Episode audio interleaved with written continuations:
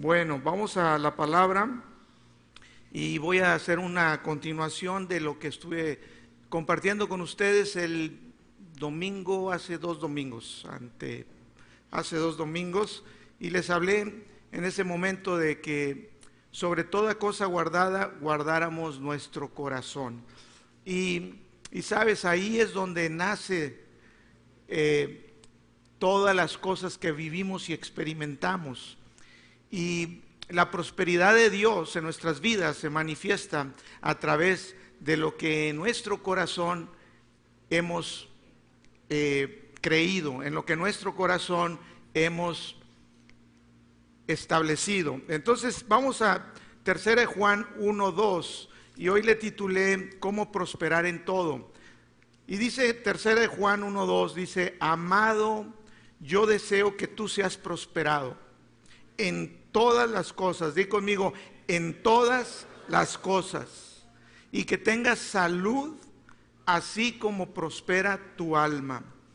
Sabes, ese es el deseo de Dios, que tú seas prosperado en todo.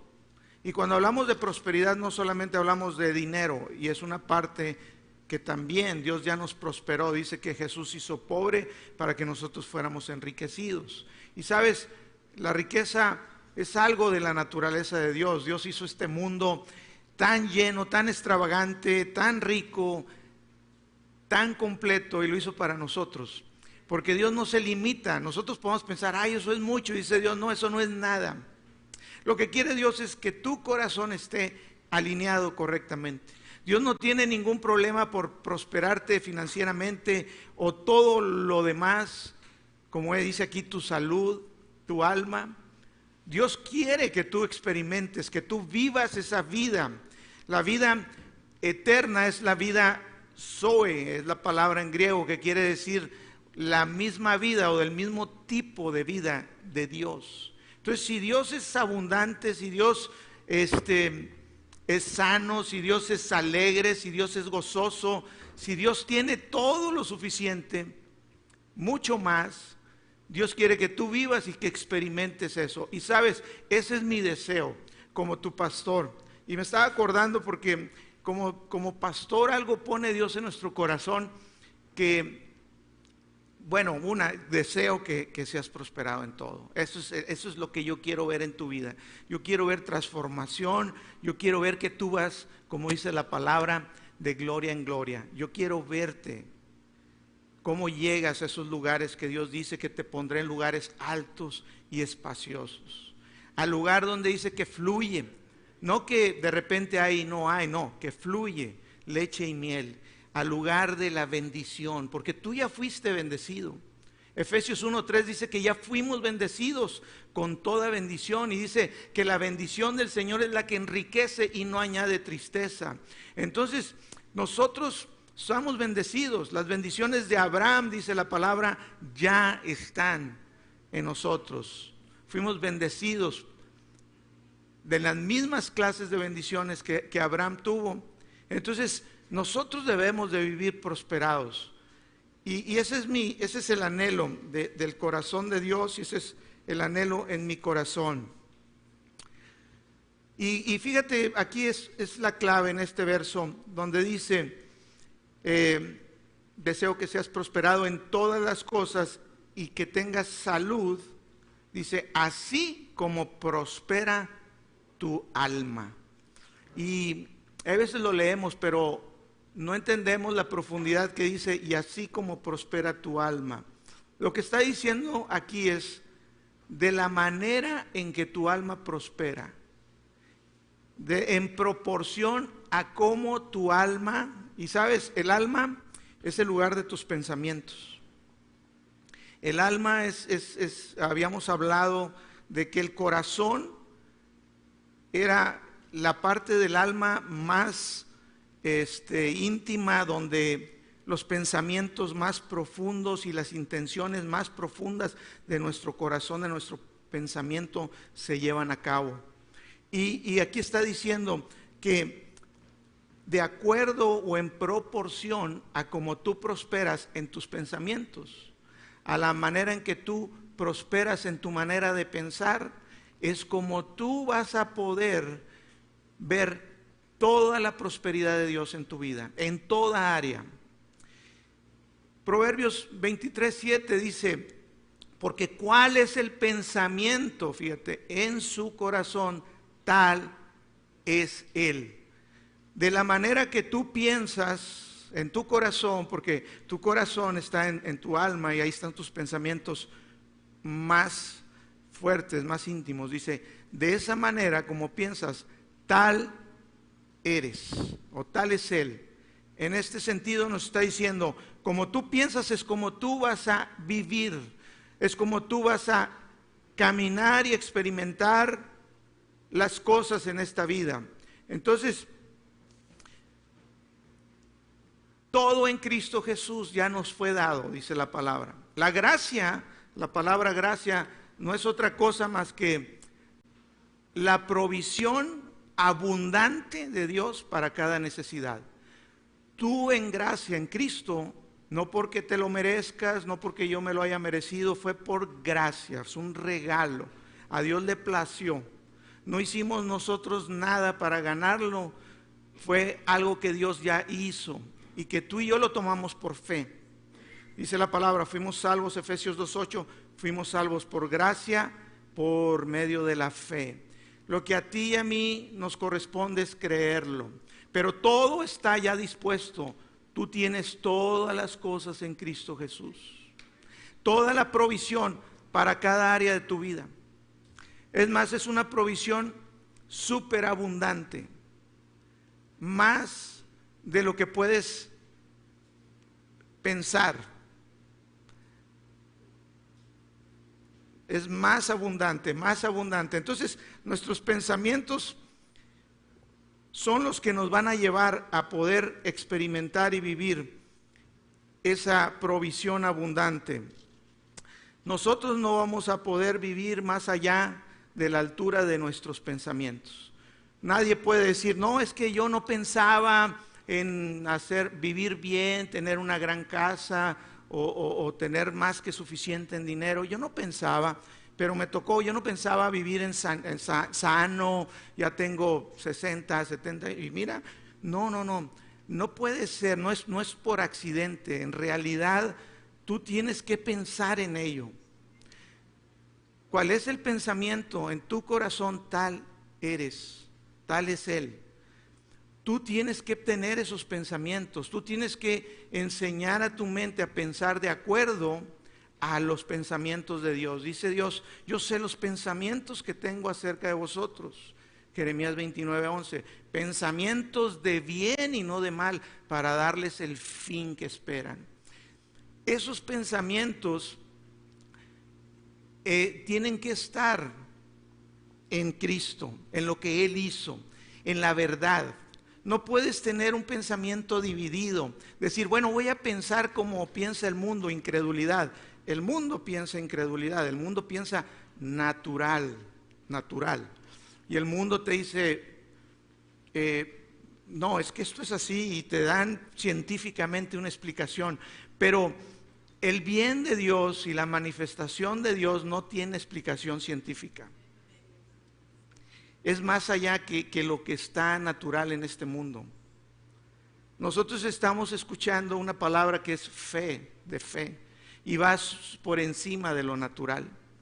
La fe es sobre, sobre o encima de lo natural. Si tú estás dividido en tu corazón y tú, tú en tu corazón escuchas el mundo y dices, ah, no, es que tienes razón. Claro, el mundo tiene lógica, las cosas de Dios no. Por supuesto, si tú vienes y te llenas aquí de la palabra y escuchas de todo lo bueno que Dios ya hizo por ti lo que tú ya tienes en Cristo, pero vas al mundo y escuchas lo natural, lo contrario, que, tiene lógica. Lo del mundo parece ser sabio, prudente, lo del mundo... Pero eso no es la verdad. Si Jesús se hubiera guiado por las situaciones naturales del mundo, no hubiera hecho ningún milagro. Jesús no hubiera mostrado el poder de Dios. ¿Cómo iba a dar de comer a miles, a cinco mil con tres eh, panes y cinco pescados? ¿Cómo lo iba a hacer? O sea, e, e, eso no es natural. Nuestra vida no debe ser una vida natural. Tú, tú no eres natural. Tú, tú no eres eh, eh, de este mundo. Dice la palabra, tú no eres de este mundo, tú no eres natural. Tú no perteneces a este mundo. Nuestra ciudadanía está en el cielo, dice la palabra. Nosotros tenemos que tener la mentalidad, porque dice la palabra que tenemos la mente de Cristo. Y tú tienes que tener la mentalidad, o echar a andar, mejor dicho, la mentalidad de Cristo. Esa es la manera en que tú vas a prosperar. Tú vas a prosperar en todo. ¿Qué tanto tú estás poniendo en tu mente la verdad, lo que dice la palabra? ¿Y qué tanto tú estás rechazando lo, que dice el mundo? El mundo tiene una voz. El mundo te va a decir, no, eh, eh, sé prudente. El mundo te va a decir que seas prudente y, la palabra habla de otra cosa, lo que es ser prudente. Dice, ¿a qué consideraré un hombre prudente? Dice, creo que es Marcos capítulo 4, cuando dice, no, eh, eh, Marcos 4 es otra, no me acuerdo. Consideré un hombre prudente aquel que escucha la palabra y la hace. El que escucha la palabra y la hace. Amén. A veces decimos, bueno Dios, ¿por qué no cambias mi situación? Porque Dios está ocupado cambiándote a ti. Muchas veces no cambian las cosas y decimos, bueno, ¿por qué no cambias Dios? ¿Qué te falta si tú eres todopoderoso? Así yo pensaba. Decía, bueno Dios, si tú lo puedes hacer, si yo te lo he pedido, ¿por qué no cambian las cosas? Mira, las cosas no van a cambiar a menos que tú cambies tu manera de pensar a menos que tú te alinees de acuerdo a lo que Dios dice, de acuerdo a la palabra. Por mucho tiempo yo estuve atorado en muchas cosas. Y era porque no permitía que, el, que Dios obrara en mi vida por la manera de pensar. Y tenía en mucho la mente dividida. Entonces, sí escuchaba la palabra. Y muchas veces tú escuchas la palabra y dices tú, yo sé la palabra. Y aquí en Gracia y Fe se les ha enseñado la palabra.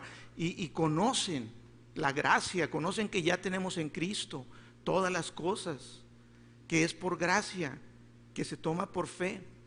Pero muchas veces no experimentamos. ¿Y, y por qué es que no lo podemos ver o experimentar? Es porque no hemos cambiado nuestra manera de pensar. Seguimos pensando y de manera natural en algún sentido, en lo cual contrarresta la fe. Si ¿Sí, estamos, amén.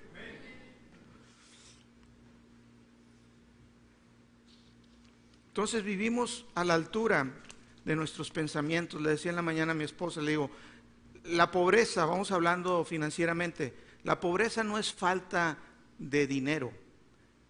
La pobreza es a causa de, una falta de mentalidad de acuerdo a Dios. Dios nos lleva de gloria en gloria. No estoy diciendo que, que todos deben de ser súper ricos, pero tú debes de ser próspero. Y próspero es tener en todo lo suficiente y aún, como dice la palabra, abundar para una buena obra. Dios quiere que tú tengas todo lo suficiente y que seas bendición a otros. Y, sabes, eso está aquí en la mente, en tus pensamientos. Dios puede cambiar tu situación mucho más rápido de lo que tú te imaginas. Solamente quiere que tú cooperes poniendo tus pensamientos en tu corazón alineados a los de Él. ¿Qué le pasó al pueblo de Israel? El pueblo de Israel salió de Egipto y salió viendo la mano poderosa de Dios abriendo el mar rojo. Imagínate, abrió el mar Dios delante de ellos. Pasaron en seco, vieron cómo sus enemigos fueron ahogados porque el mar se cerró, vieron salir agua de la peña, vieron, comieron del maná que cayó del cielo. Dios pidieron carne y Dios les mandó codornices en abundancia. Dice que se saciaron hasta que se les salía por las narices. Y aún así, ellos tentaron, dice a Dios, porque se quejaban, decían, Dios, ¿por qué esto? ¿Por qué vivimos esto? ¿Por qué? Y, queremos algo mejor. Y Dios les tenía algo mejor.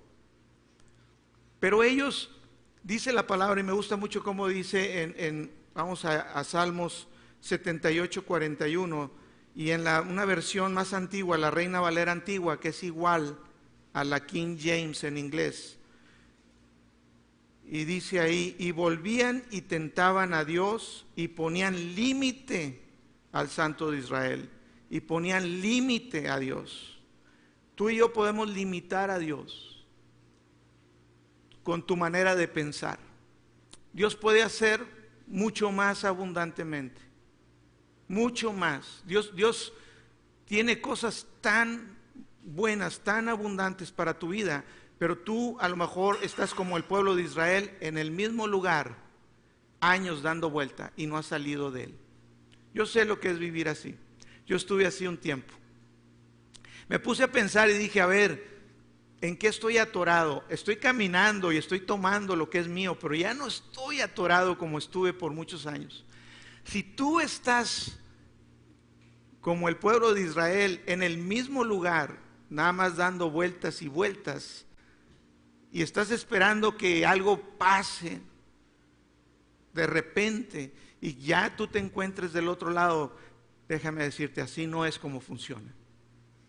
Tú tienes que comenzar a cambiar tu manera de pensar, quitar los límites, quitar los límites de Dios, comenzar a creer lo que dice su palabra, comenzar a caminar de acuerdo a lo que dice su palabra. Si tú estás escuchando al mundo, si escuchas la voz del mundo que dice, este, temor,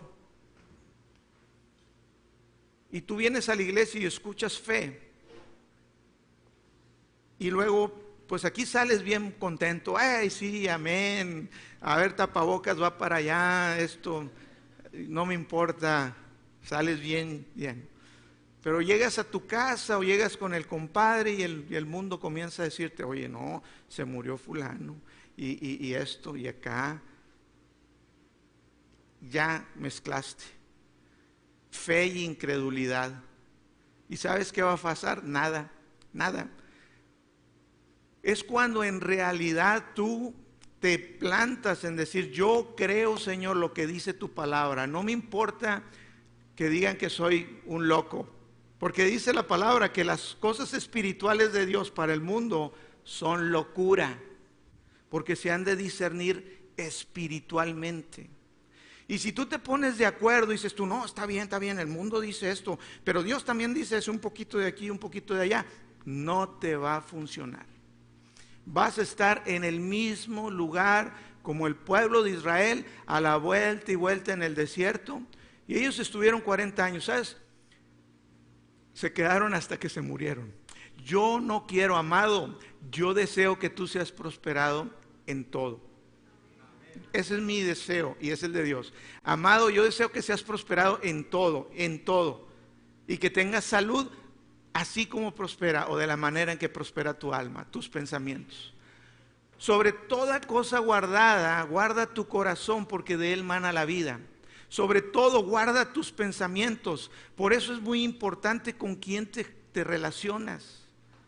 Si tú te relacionas, si tú te vas a un desayuno, bien bonito, a veces llega mi esposa, voy a dar un ejemplo, pero mi esposa es de fe, no vayan a creer que no. De repente llega y, ya va a un desayuno y bien contenta, donde hay mezcla de fe y, no fe, o, mundo. Y cuando regresa, de repente ve un pensamiento diferente. Inmediatamente. Y, o algo puede decir, digo, ¿qué pasó, amor? Esto y el otro. Y no tarda en hacer el ajuste, eso es lo bueno.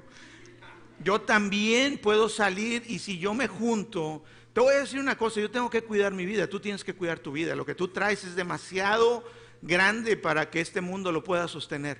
Es Cristo. Lo que tú traes ahí adentro, el Espíritu Santo, es mucho más grande de lo que este mundo puede. Y sabes, cuando tú sales y, permites que pensamientos naturales eh, comiencen a, a establecerse en tu corazón, entonces vas a comenzar a tener temor, vas a comenzar a tener duda, vas a querer hacer las cosas en tus fuerzas, vas a querer tú resolver. Entonces ya no estás descansando en Dios. ¿Y a qué se debe eso? Incredulidad. Incredulidad. No puedes mezclarla con la fe. No te va a funcionar. Hace poco estaba platicando con mi hermano, eh, saliendo un jueves este, de la Coepris, Alejandro. Mi hermano Alejandro ofreció fumigar todo aquí y le dije, con gusto, dale. Y, platicamos y me dice, mira hermano, y él me dijo una forma, porque él trabaja en la Coepris y van y, y pues este, a revisar los protocolos y están muy enterados de lo que está sucediendo. Y me dice, no, mi hermano, ahorita pues ya, gracias a Dios se está abriendo, ya podemos reunirnos como iglesia, pero hay que tomar en cuenta y tener cuidado porque usted sabe, viene la temporada de frío y como viene la temporada ya fría, se aumentan las enfermedades de, de la gripa.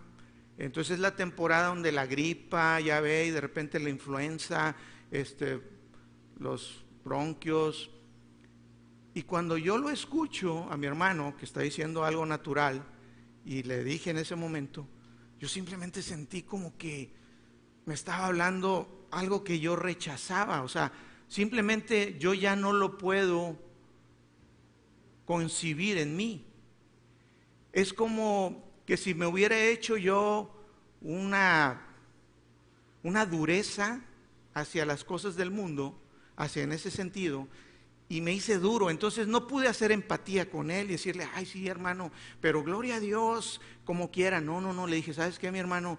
Eso es lo que dice el mundo y eso es lo que viven, pero yo creo que para mí no hay otra temporada más que por sus llagas fui yo sanado. Para mí no hay otra temporada más que vivir en salud divina. Sí, mi hermano, pero sí, no. ¿Por qué pienso así? Mira, ¿sabes cómo llegué yo ahí? Te digo, yo no me enfermo, yo te digo, yo camino en salud divina. Eso no quiere decir que no hay de repente síntomas que vienen contra mí, pero yo he creído y, he decidido creer en caminar en lo que dice la palabra, en salud, que Cristo pagó por mi enfermedad y yo puedo caminar en ello. Yo he decidido caminar en la verdad de su palabra y no en lo que dice el mundo y lo natural.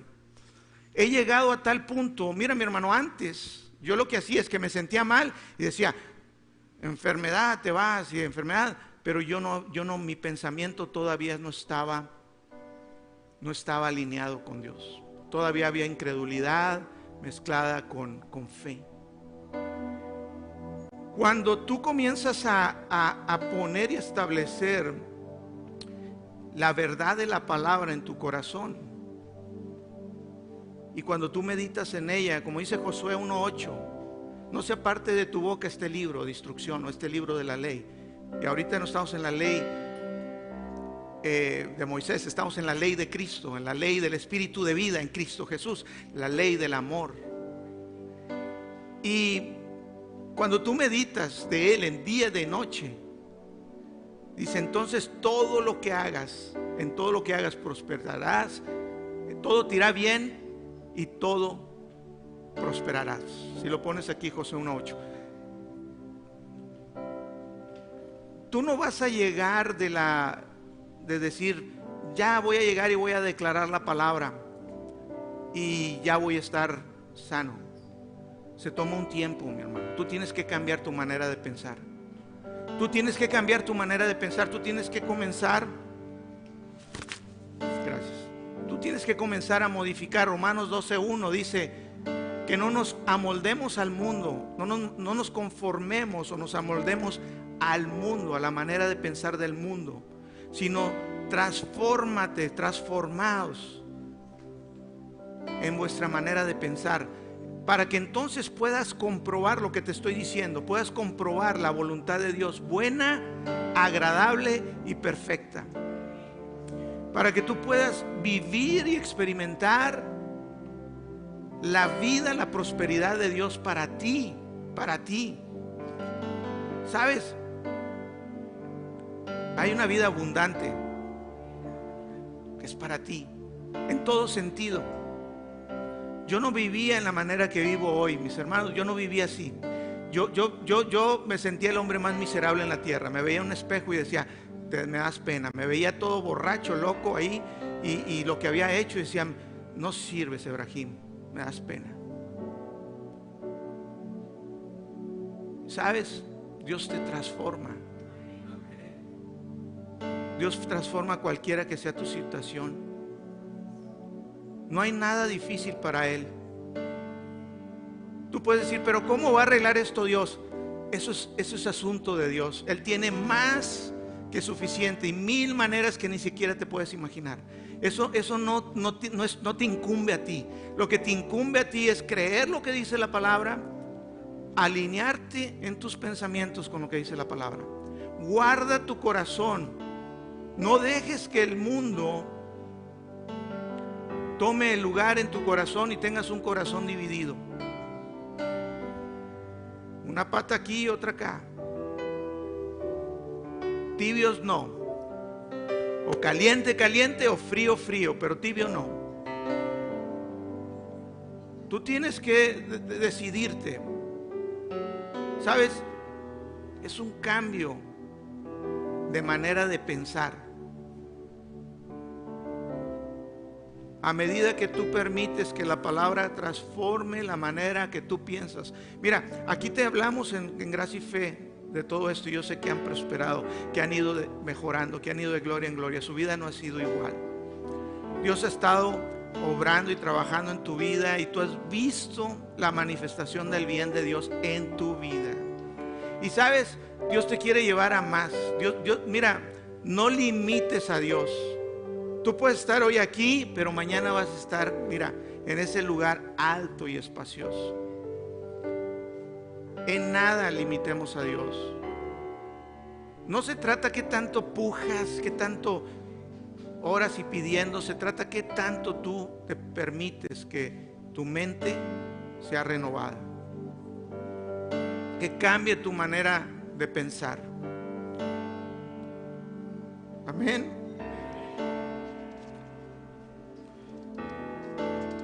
Dice Lucas 6:45, fíjate. El hombre bueno del buen tesoro de su corazón saca lo bueno. De los pensamientos que hay en tu corazón, el hombre bueno saca lo bueno. ¿Qué es bueno? La fe. Pero dice, el hombre malo del mal tesoro de su corazón saca lo malo, la incredulidad. Dice, porque de la abundancia del corazón habla la boca. Lo que tú hables, lo que tú estás hablando, si una persona dice, ay no, es que este, me va a dar gripa, ya te va a dar gripa. No, es que no voy a poder pagar mi casa porque no veo cómo. No importa el cómo. Aquel que es poderoso para hacer mucho más abundantemente de lo que pedimos o entendemos. No se trata si tú entiendes, no entiendes.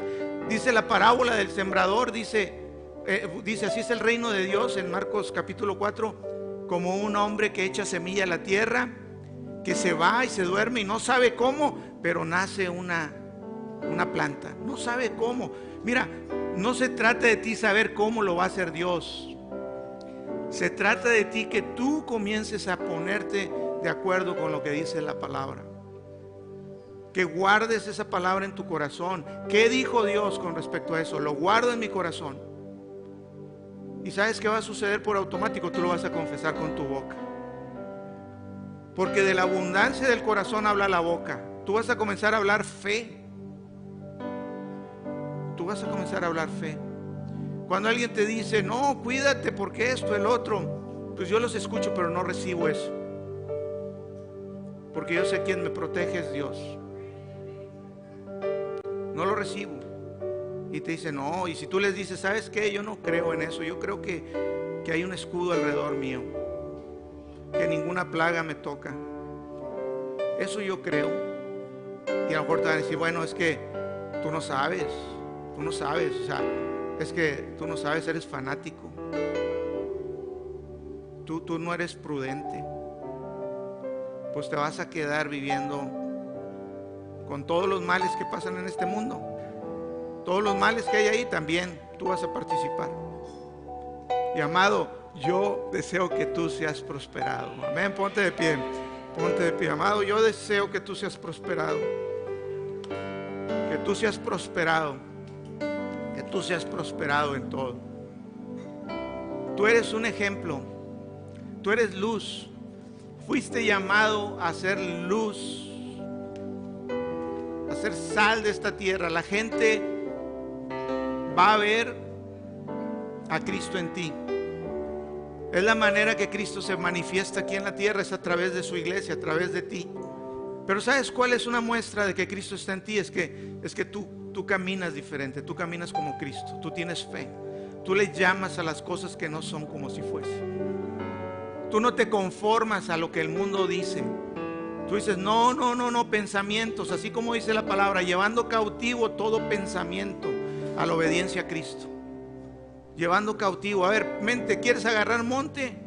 No, para atrás. Mente, ¿quieres pensar así de esa manera?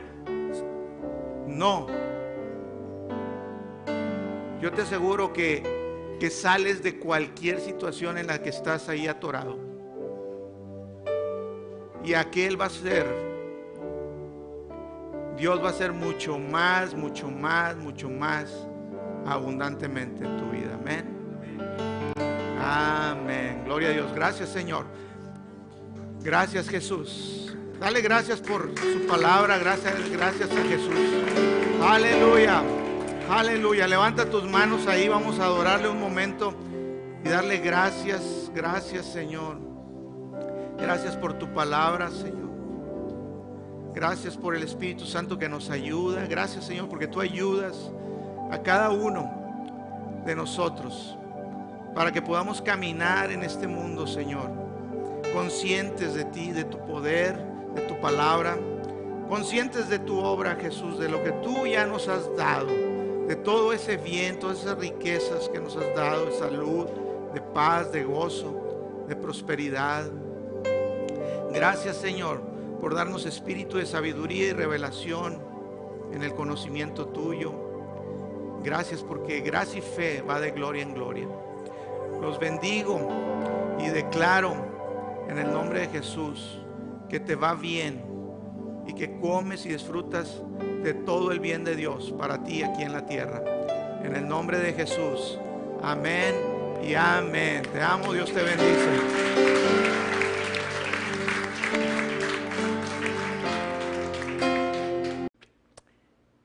El tema de hoy eh, le puse igual que la semana antepasada, que el domingo antepasado cómo ser prosperados en todos, hoy segunda parte, porque creo que necesitamos reafirmarnos más y repasar algunos de estos principios importantísimos. Porque como dice en, tercera de Juan, capítulo 1, verso 2, dice, amado, yo deseo que seas prosperado. Ese es el deseo de Dios, ese es mi deseo. Amado, yo deseo que seas prosperado en todo, en todas las cosas, en todas las cosas Ahí abarca todo. Y que tengas salud, así como prospera tu alma, así como prosperan tus pensamientos, tus pensamientos, tus... Entonces es, dice ahí, que seas prosperado así o en proporción o en relación a tu manera de pensar, a tu alma. Es bien importante que tengamos claro que como hijos de Dios, nuestra labor es dejar que Dios transforme nuestra manera de pensar.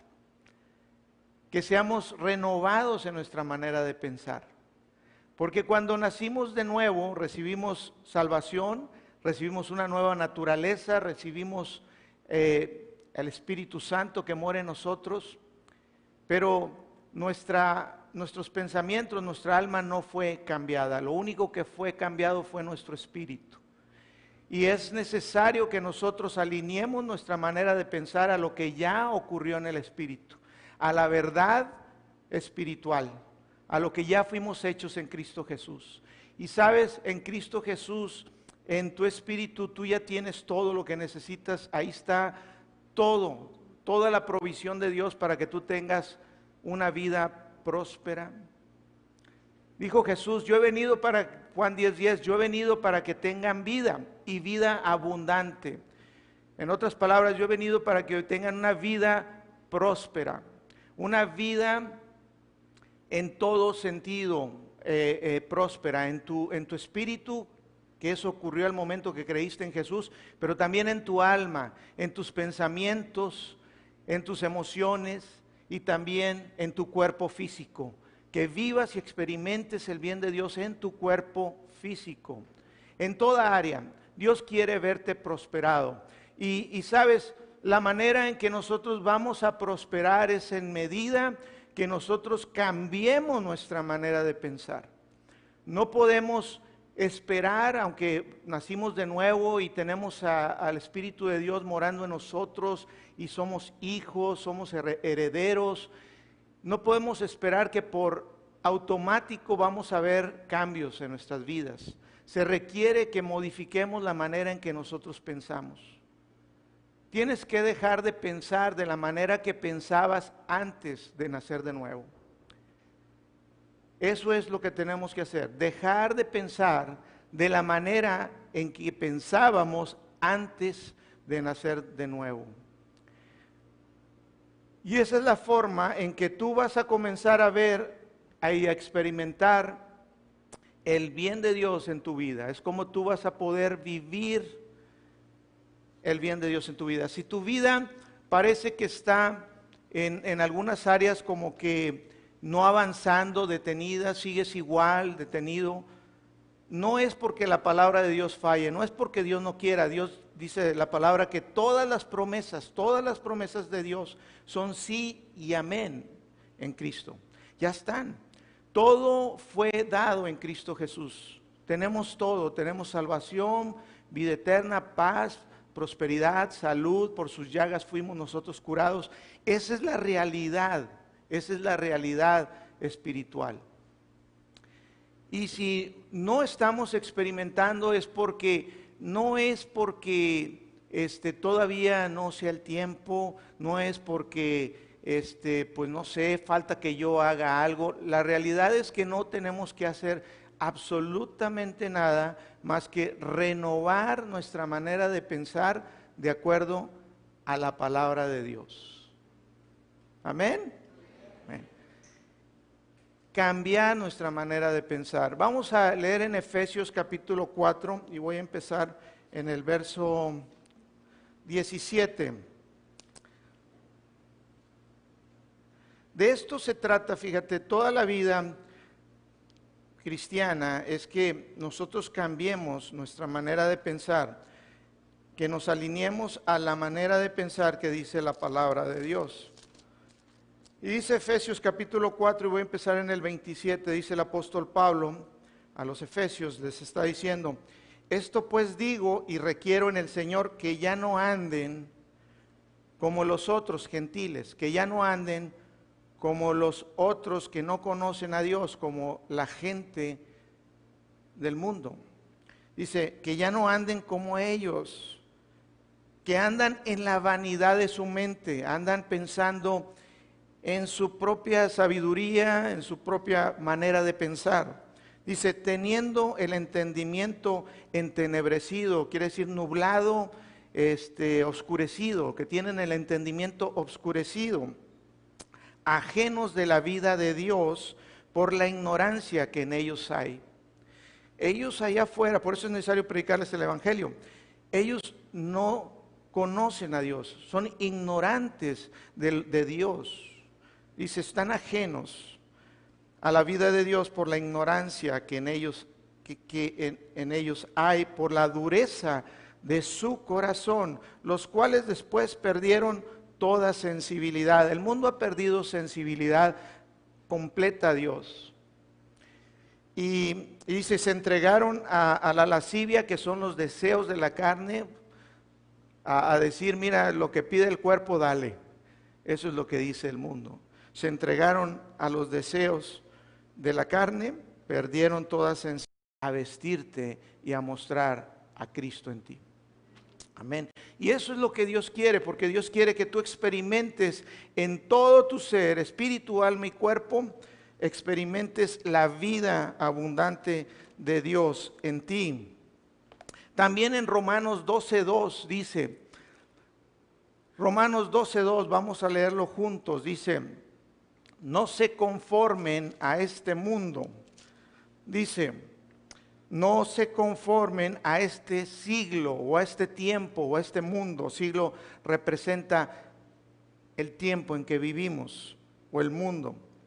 Dice, sino transfórmense, transfórmense por medio de la renovación de su entendimiento, para que comprueben cuál es la voluntad de Dios. ¿Sabes? La voluntad de Dios, dice aquí, es buena, agradable y perfecta. Pero dice que cuando tú renuevas tu manera de pensar, tú vas a comprobar, tú te vas a dar cuenta de cuál es la voluntad de Dios para ti. Voluntad buena, agradable y perfecta. Si tu vida no está manifestando esto es porque no es porque la palabra falla, la palabra no falla, Dios no ha fallado, sus promesas están vigentes y son sí y amén en Cristo. Por eso yo les digo, porque algunos dicen, ¿por qué Dios no cambia mi situación? Porque Dios está ocupado cambiándote a ti. Porque necesitas primero cambiar tu manera de pensar, alineada a la palabra de Dios. Dice este, en la nueva traducción viviente, en, en este mismo verso, Romanos 12.2, dice que dejemos, ponlo por favor, Dejen que Dios los transforme en personas nuevas al cambiarle la manera de pensar. Dejen que Dios, tú no puedes cambiarlo, te voy a decir. Es, es, por medio, la, la parábola del sembrador, cuando leemos en Marcos capítulo 4, dice, la tierra es el corazón y tú cuando a medida que tú siembras esta palabra en tu corazón, a medida que tú meditas en ella de día y de noche, esta palabra va a producir un fruto. Esa es la manera como opera el reino de Dios. Es la manera como se va a manifestar en tu vida. Es la manera que tú vas a experimentar y vivir la prosperidad que dice la palabra. Pero para eso tú tienes que cambiar la manera con que tú piensas. Si tú todavía estás pensando de la manera como piensa el mundo natural, tú entonces piensas, hablas y te comportas o, te ves o actúas como ellos. Si eso está ocurriendo, este, lo que vas a experimentar es lo que el mundo experimenta. El mundo experimenta incredulidad porque ellos no confían en Dios. Dice, están envanecidos en sus pensamientos por la ignorancia que en ellos hay de Dios. Entonces, ¿qué pasa? Hay incredulidad, hay temor. Pero dice la palabra en 1 Timoteo 1.7 que nosotros no recibimos un espíritu de temor, sino un, un espíritu de poder, de amor y de dominio propio. Tú tienes un espíritu en ti diferente. Cuando leemos aquí en, en Romanos 12.2 dice, no se conformen a a este mundo o a este siglo. La palabra conformen o conformarte eh, en el griego es la palabra, está rara, suskeimaditsu. Conformarte en el griego es suskeimaditsu, suena como comida japonesa. Dice, traducido es Coformado, lo que significa coformado es modelado o, hecho a un patrón o a un modelo. Dice, no te hagas a un modelo o te formes a un patrón igual como el mundo. No seas tú igual, sino dice, renuévate, renovaos. Y la palabra en griego mejor dicho, la palabra transformados, porque es la que está usando aquí. Sino sean transformados por medio de la renovación de vuestro entendimiento. La palabra transformado, fíjate, es la palabra en griego metamorfos o metamorfosis. Y esta palabra metamorfosis es cambiar completamente de una forma a otra. No poquito, es un cambio. Esto es lo que ocurre con las mariposas. Las mariposas antes de ser mariposa, ellas son una oruga, un gusano que, que se arrastra. Es una oruga, es un gusano. Y es, la verdad, es un gusano feo, muy lento, que se arrastra. Pero la, la metamorfosis, y aquí se usó esa palabra para decir la manera en que tú debes de ser cambiado totalmente ese gusano sube y se convierte en una ramita, en una, en una pupa, queda eh, envuelto el gusano o, la oruga un tiempo y sufre la metamorfosis en la cual sale la mariposa. Y una mariposa es tan diferente, tan diferente. De hecho, la mariposa vuela. El gusano apenas se arrastra.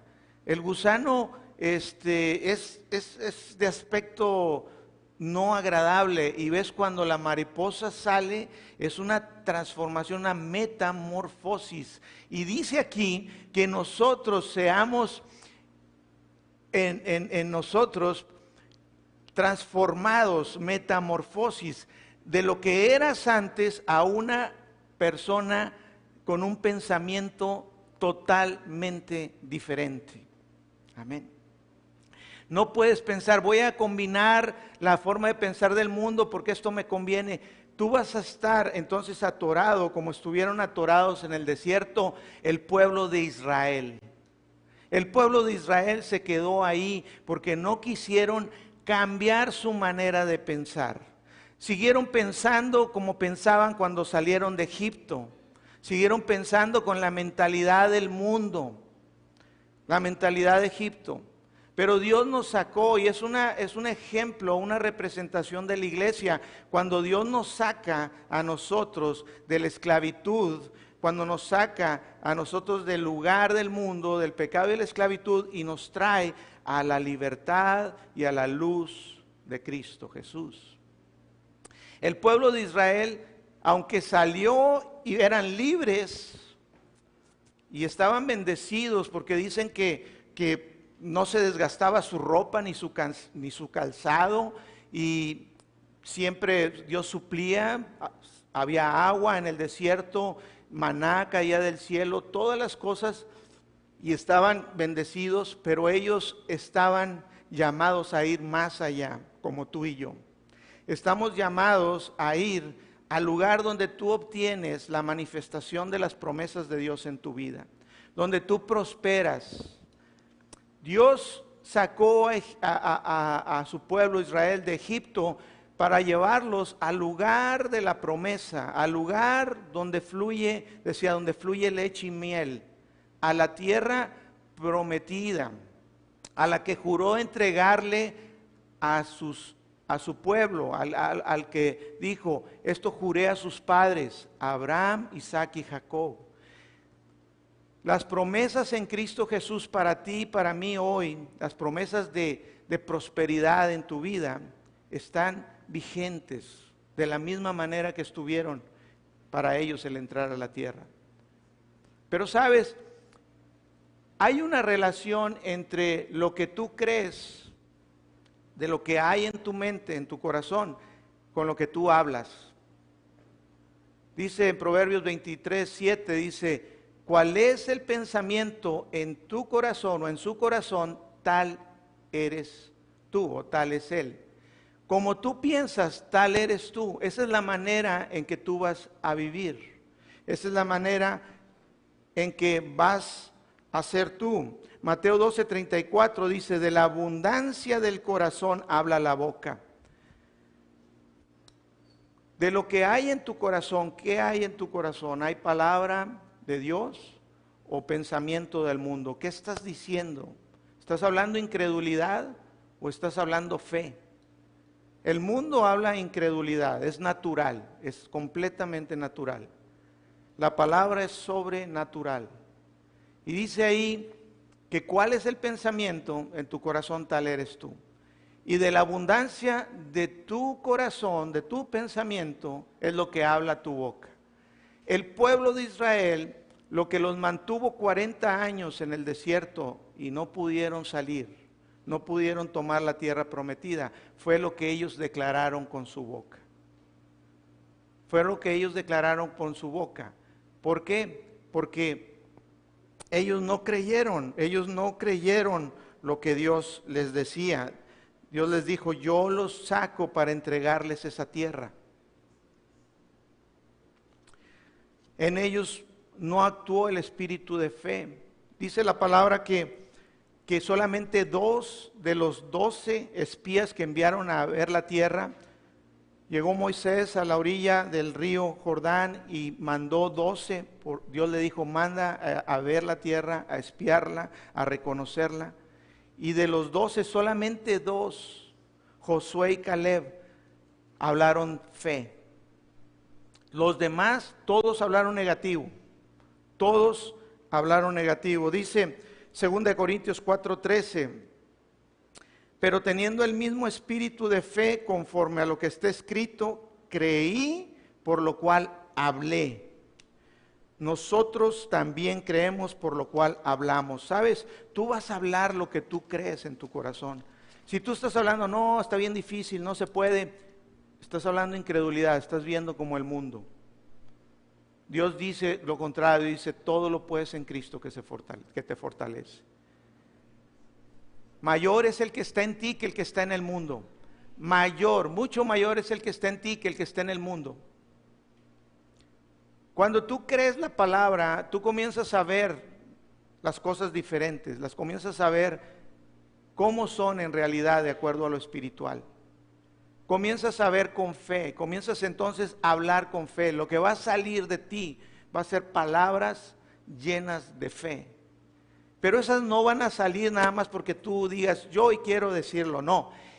Es una renovación continua, es cambiar, decir, ya no voy a pensar de la manera como yo pensaba, voy a comenzar a creer, a pensar de la manera que Dios dice en su palabra. Amén. El pueblo de Israel se quedó porque hablaban, confesaban con su boca lo que había en su corazón, era incredulidad. Dice Proverbios 18, 21, Proverbios 18, 21, la muerte y la vida están en el poder de la lengua, y el que la ama comerá de sus frutos. La muerte y la vida, fíjate, el poder el poder para que tengas vida, para que experimentes prosperidad o para que experimentes derrota y tristeza. El poder no está en Dios, Dios ya lo hizo todo. En Cristo Jesús tú tienes todo. De hecho, tú y yo no necesitamos más de Dios. No, no, Abraham. Tú y yo no necesitamos nada de Dios, nada más, porque ya tenemos todo. Dios necesita de ti. Dios necesita la renovación de tu mente. Eso es lo que se requiere. Los espías que fueron, dicen, perdón, la muerte y la vida están en el poder de la lengua. Tú vas a hablar lo que tú crees en tu corazón. Tú vas a hablar fe o vas a hablar incredulidad. Los el pueblo de Dios no pudo salir, no pudo salir, vamos a números capítulo 13, no pudo llegar a la tierra prometida porque no pudo creer, no creyeron. Fíjate, vamos a leerlo rápido porque tengo cuatro minutos. Capítulo 13.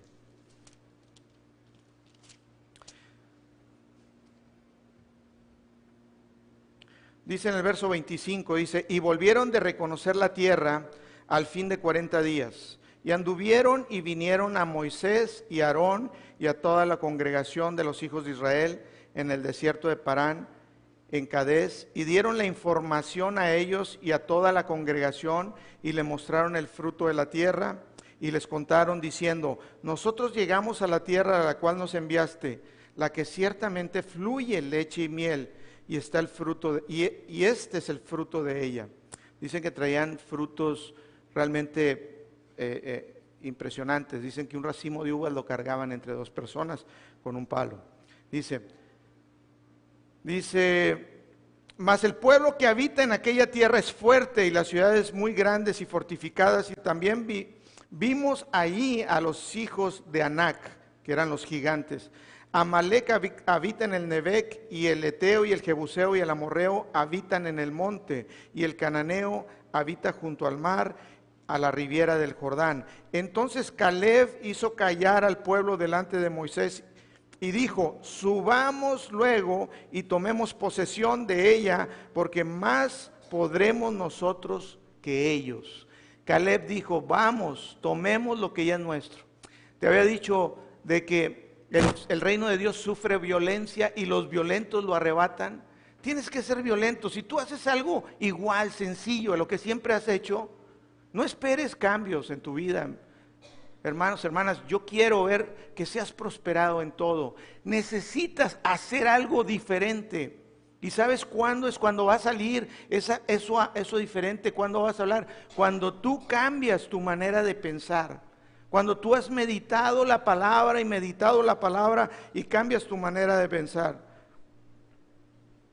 Dice, mas los varones, verso 31, que subieron con él dijeron, no podemos subir contra aquel pueblo porque es más fuerte que nosotros. ¿Sabes qué dice el mundo? No podemos con eso, son más fuertes. Y no es que neguemos lo, lo que es una realidad, porque nosotros en fe no negamos la realidad. No, no es decir eso. Voy a leerlo muy rápido porque no tengo tiempo. Dice, y hablaron mal, fíjate, y hablaron mal entre los hijos de Israel de la tierra que habían reconocido. Dice, la tierra donde pasamos para reconocerla es tierra que traga a sus moradores. Temor, eso es lo que habla el mundo, te traga, te va a dar, te COVID, te mueres. Esto, la economía, te vas a quedar en la calle, vamos a ser peor que Venezuela. E-, eso es el mundo. Ese es un pensamiento. Al Hijo de Dios, eso no te afecta. Tú puedes estar en el lugar más eh, difícil de la tierra, pero si tú crees la palabra, tú vas a experimentar la vida abundante de Dios y la prosperidad. Amén.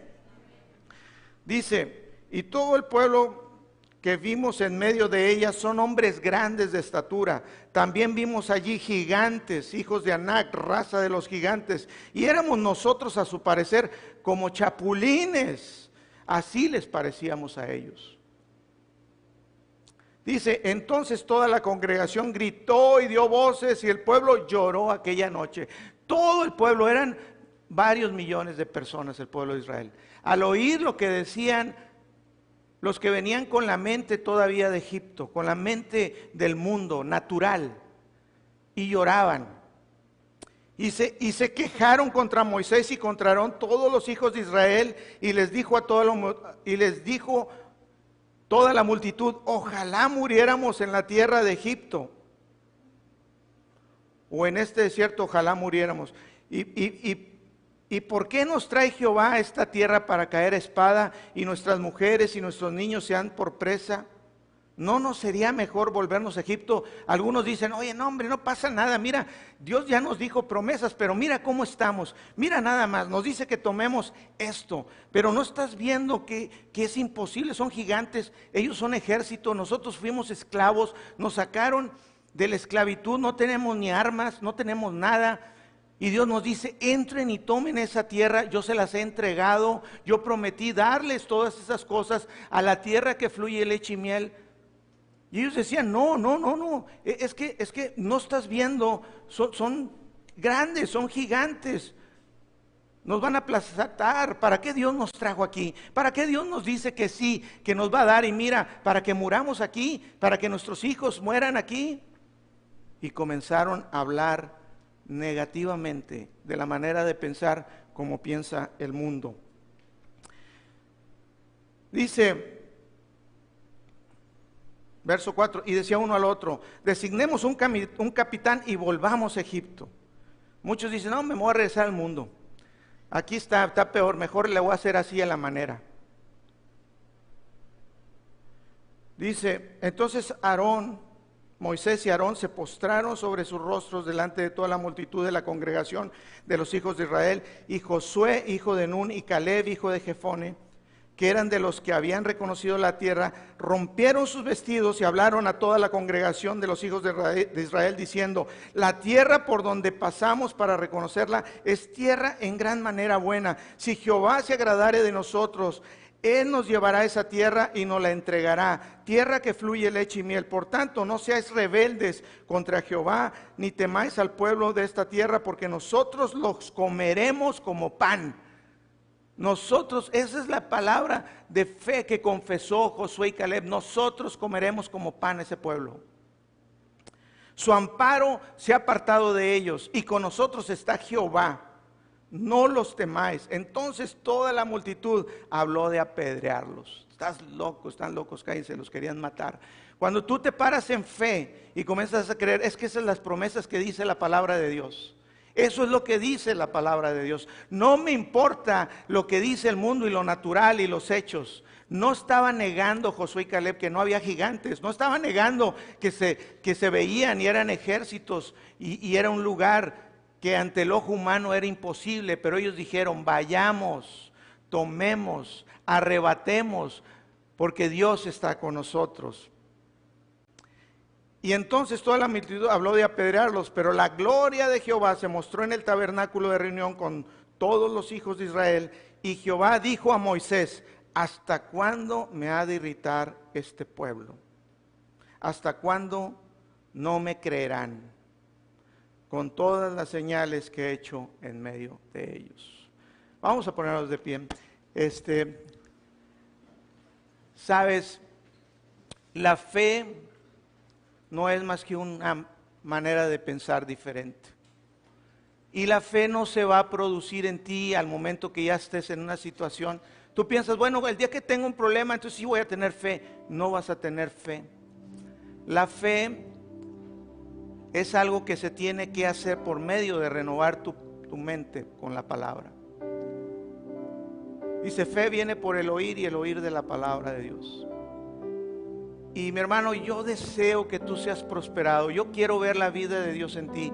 Yo quiero verte en la tierra que Dios ya ha hecho disponible en Cristo. La tierra de, bendición de que fluye leche y miel. Yo quiero ver tus relaciones familiares, tu matrimonio. Yo quiero ver tus relaciones, tu, tu negocio, tu trabajo prosperado. Yo quiero verte en paz. Yo quiero verte viviendo y disfrutando. No somos, no somos guiados por vista, somos guiados por fe. Amén. Y sabes, cambia tu manera de pensar de acuerdo a la palabra. Comienza a renovarla. Deja que Dios transforme tu manera de pensar. Entonces vas a poder comprobar cuál es la voluntad de Dios para ti, la voluntad buena, agradable y perfecta. Amén. Voy a orar por ti y nos vamos a despedir porque me pasé tantito. Padre, te doy gracias, Señor, por, por gracia y fe, por cada uno, desde el menor al mayor. Te doy gracias, Señor, porque tú transformas, Señor, con tu palabra, con tu verdad, nuestra manera de pensar. Gracias porque Gracia y Fe es una iglesia dócil en tus manos, una iglesia que cede, una iglesia que cede a ti, Señor. Una iglesia que se rinde a tu verdad. Una iglesia, Señor, que toma tu verdad, tu palabra como primera, como máxima autoridad en sus vidas. Gracias, Señor, por transformación, por cambios, por cambios, donde ven manifiesto, Señor, tu bien, tu bien en cada área de sus vidas. Te doy gracias y los bendigo en el nombre precioso de Jesús. Amén y amén. Dios te bendice. Nos vemos el jueves. Gloria a Cristo. El miércoles, el miércoles.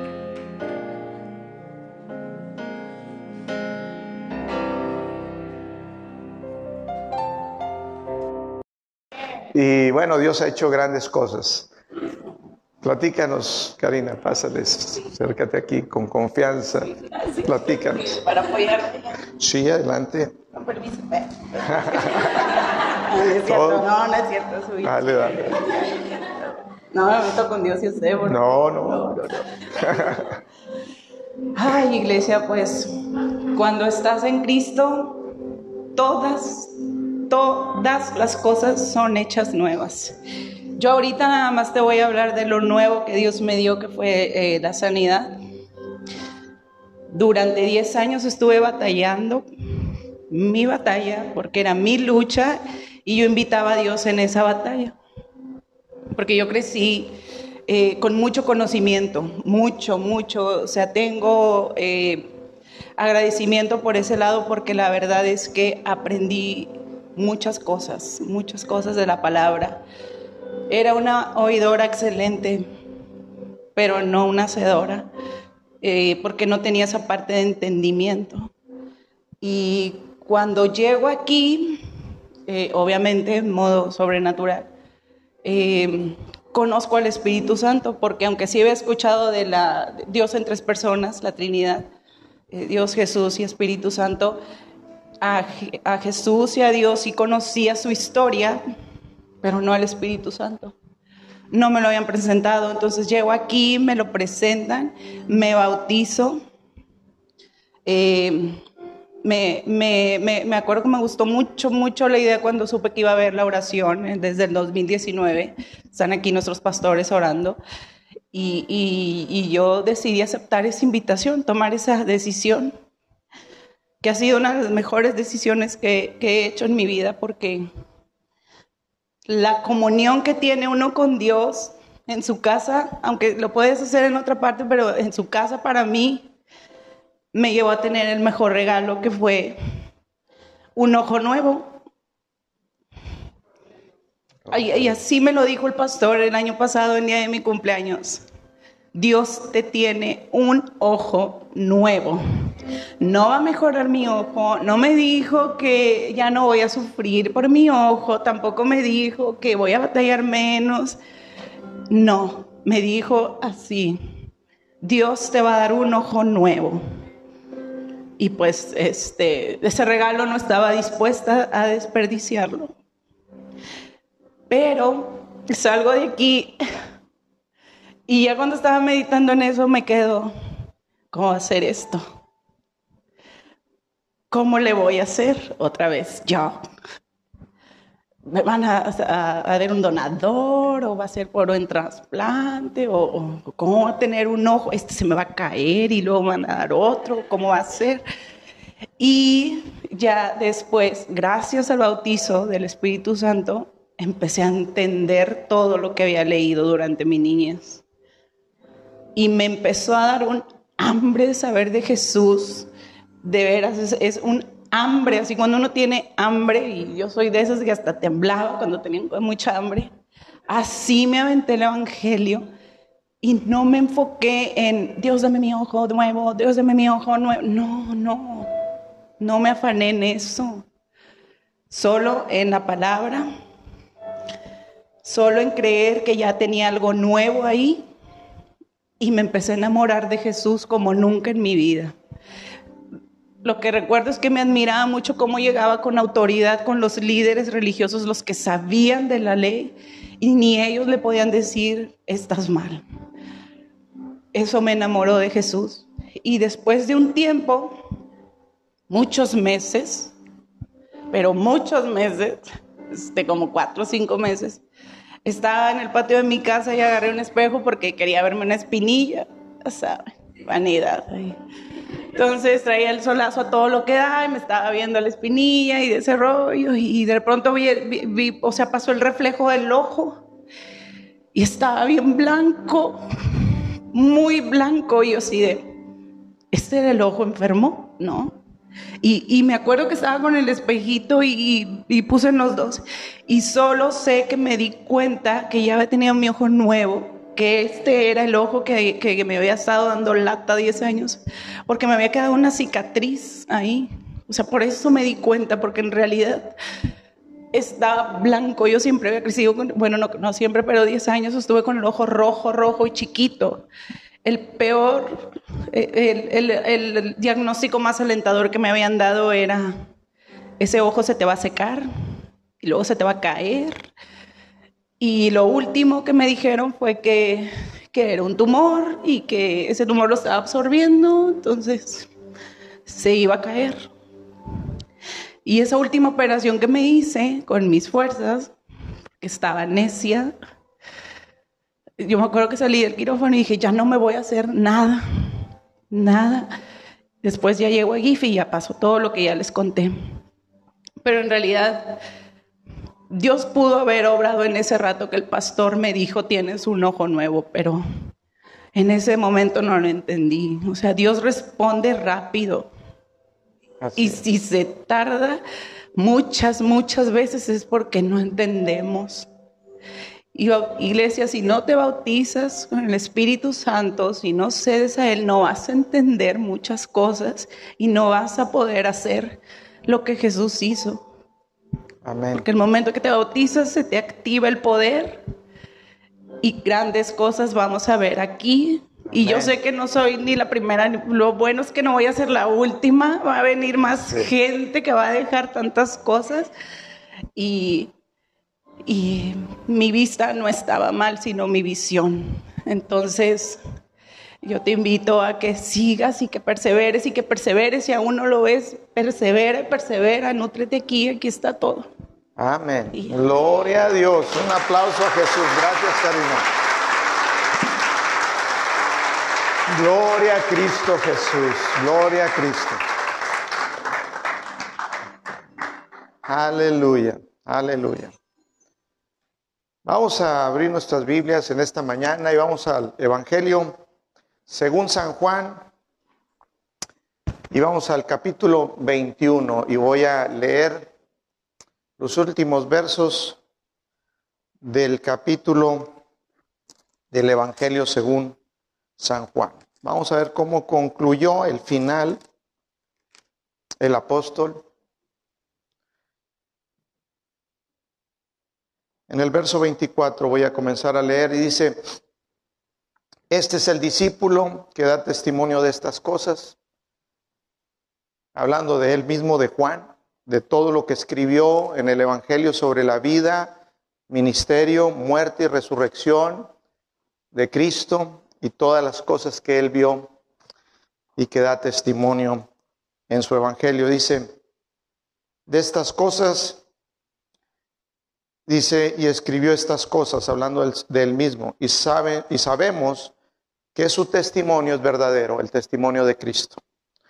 Y eh, nos vamos a enfocar en el verso 25, dice, y hay también otras muchas cosas que Jesús, que hizo Jesús, di conmigo, que hizo. Dice, hay otras muchas cosas que hizo Jesús, dice, las cuales si se escribieran una por una, pienso que ni aún en el mundo cabrían los libros que se habrían de escribir. Y concluye con un amén. Cuando leo esto, sobrepasa mi entendimiento de lo que nosotros podemos saber acerca de, del ministerio de Jesús, un ministerio que duró tres años. Y, y bueno, los evangelios Mateo, Lucas, Mateo, Marcos, Lucas y, Juan nos narran la historia de Jesús desde su nacimiento, su genealogía, su nacimiento y todo lo que él hizo, sus enseñanzas. Pero al leer esto, digo, todas las cosas que Jesús hizo,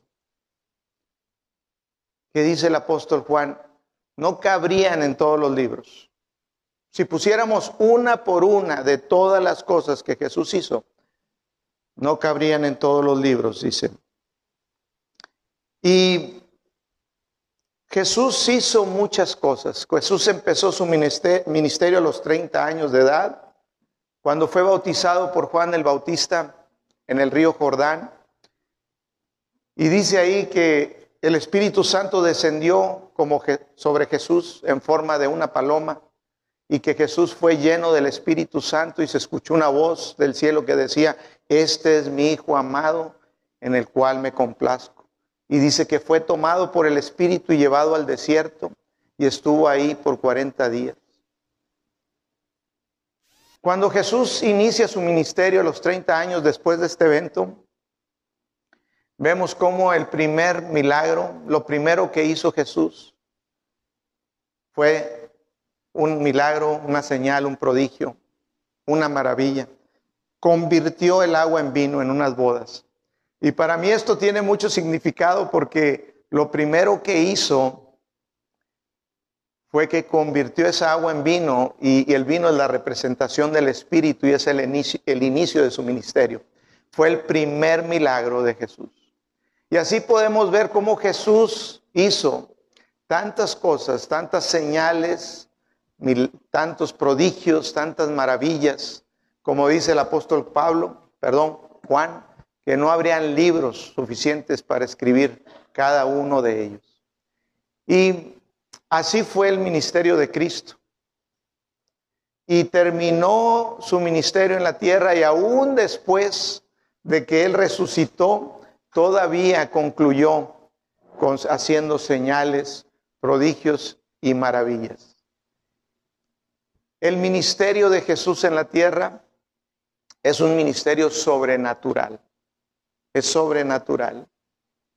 Lucas, otro de los que escribió los evangelios, y se le atribuye también la escritura del libro de los hechos, de los hechos de los apóstoles, que también podríamos hablar del, de que es el libro de los hechos del Espíritu Santo, de la iglesia, cuando inició la iglesia.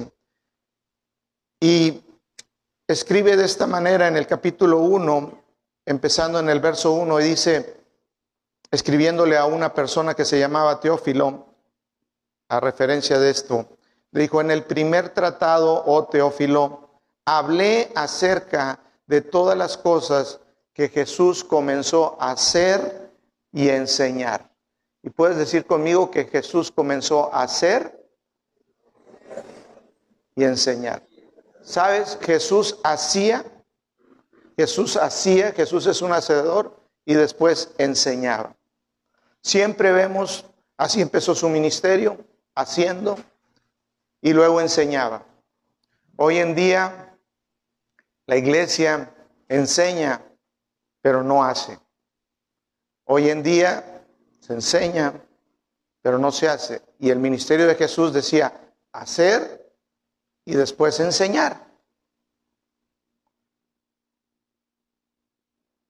Y dice, hasta el día en que fue recibido arriba, después de haber dado mandamientos por el Espíritu Santo a los apóstoles que había escogido, a quienes también después de haber padecido, se presentó vivo con muchas pruebas indubitables. Otra señal, después de que había muerto, resucitado, se presentó vivo delante de ellos y cuando dice con muchas pruebas indubitables, con muchas demostraciones. Jesús demostraba, Jesús hacía. De hecho, tú puedes ver cómo Jesús hacía siempre cuando llegaron a preguntarle los discípulos de Juan el Bautista. Y le dijeron, Jesús, Juan el Bautista nos envía a ti para preguntarte, ¿eres tú el que estamos esperando? ¿Eres tú el Mesías? Dice que en ese momento Jesús sanaba enfermos, echaba fuera demonios, daba vista a los ciegos y les dijo, vayan y díganle a Juan el Bautista lo que han visto. Jesús era un demostrador, él hacía, y por eso captaba la atención y podían escucharlo y les enseñaba. Pero había demostración de poder. Así fueron los tres años del ministerio de Jesús que no hay aún, no cabrían en los libros todas las cosas que Jesús hizo. Jesús, su ministerio empezó hace dos mil años, cuando Él fue bautizado en el Espíritu Santo. y su ministerio debe de continuar. Su ministerio sigue vigente el día de hoy. La palabra dice que Jesús es el mismo de ayer, de hoy y por siempre, no ha cambiado. Algunos dicen, bueno, eso era Jesús. O luego leen los libros de los hechos de los apóstoles y dicen, bueno, la sombra de Pedro sanaba enfermos. ¿Cómo había personas aún que no eran que no eran los, los apóstoles o no tenían un cargo ministerial o como maestros o evangelistas? Algunos como Esteban, era un ujier, era un servidor, era de los que servía las mesas, atendía las mesas de las viudas, el que limpiaba, pero dice la palabra que Esteban estaba lleno de fe y lleno del Espíritu, y que hacía Esteban milagros, prodigios y maravillas. También de Felipe, era otro hombre, no era, no era un, en un ministerio, él era un también un servidor de la iglesia. Y cómo fue la Samaria y comenzó a hablar la palabra y con prodigios, milagros, señales. Y esa era la forma en que la iglesia debería de estar operando el día de hoy. La iglesia el día de hoy debería estar operando en lo sobrenatural. Por eso dijo Jesús, les conviene que yo me vaya les conviene que yo me vaya porque voy a enviar el Espíritu Santo. El Padre les enviará el Espíritu Santo. Por eso leemos en estos versículos, en Hechos 1, dice, dice, apareciéndoseles durante 40 días y hablándoles acerca del reino. Jesús se mostró a ellos con muchas, o, o hizo muchas demostraciones y les hablaba del reino. Y en Primera de Corintios, creo que es 4:20, donde dice que el reino de Dios no consiste en palabras, sino en poder, en poder. Jesús demostraba el reino.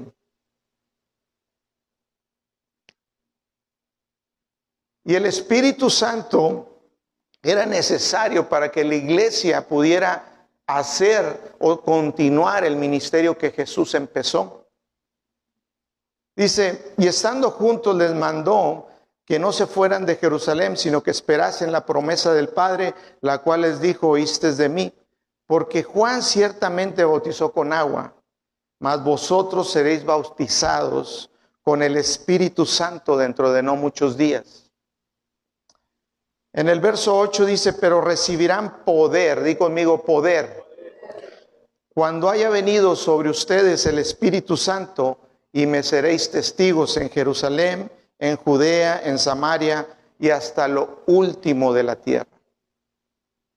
Jesús les dijo, no empiecen su ministerio, no empiecen con palabras, van a empezar con hacer. El ministerio de Jesús es hacer y luego enseñar. Y vemos ese día cuando llegó el día de Pentecostés, cómo empezó la iglesia. El inicio de la iglesia empezó con señales prodigios y maravillas. Leemos en el capítulo 2 cómo sopló de repente un viento recio que llenó todo el lugar donde estaban, un estruendo, y cómo se les repartieron lenguas como de fuego asentándose sobre cada uno de ellos y empezaron a hablar en otras lenguas. Eso es una señal. Y comenzaron a hablar las maravillas de Dios en idiomas y los que lo oían estaban atónitos y algunos los veían que se comportaban diferentes y profetizaban y decían, están ebrios.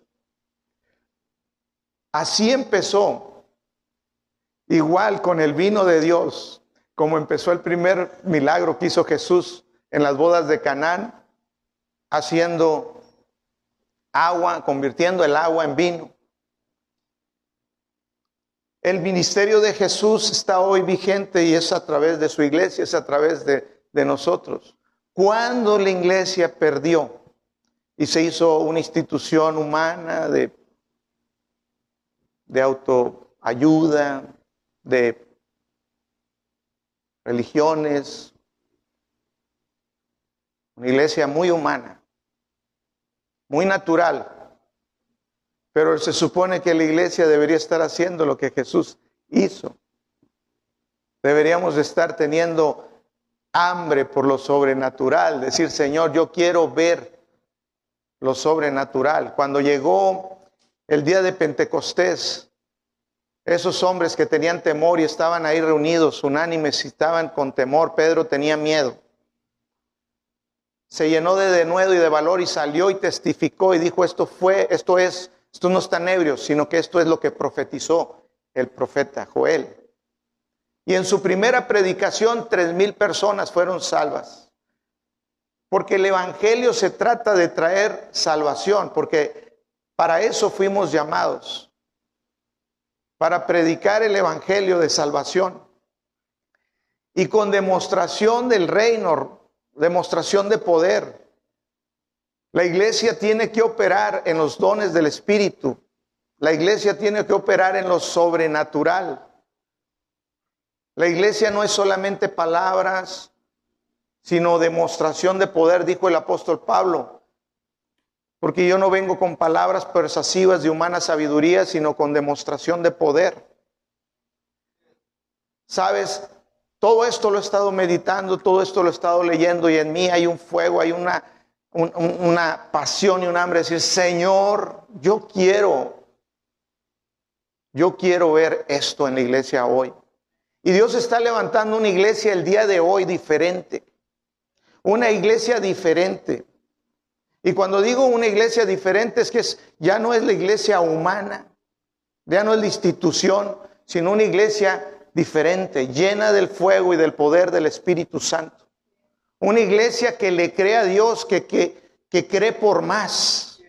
Que cuando lee esto no, no dice, bueno, es que esto fue, esto pasó, pero esto ya no. Déjame decirte, Jesús es el mismo de ayer, hoy y por siempre.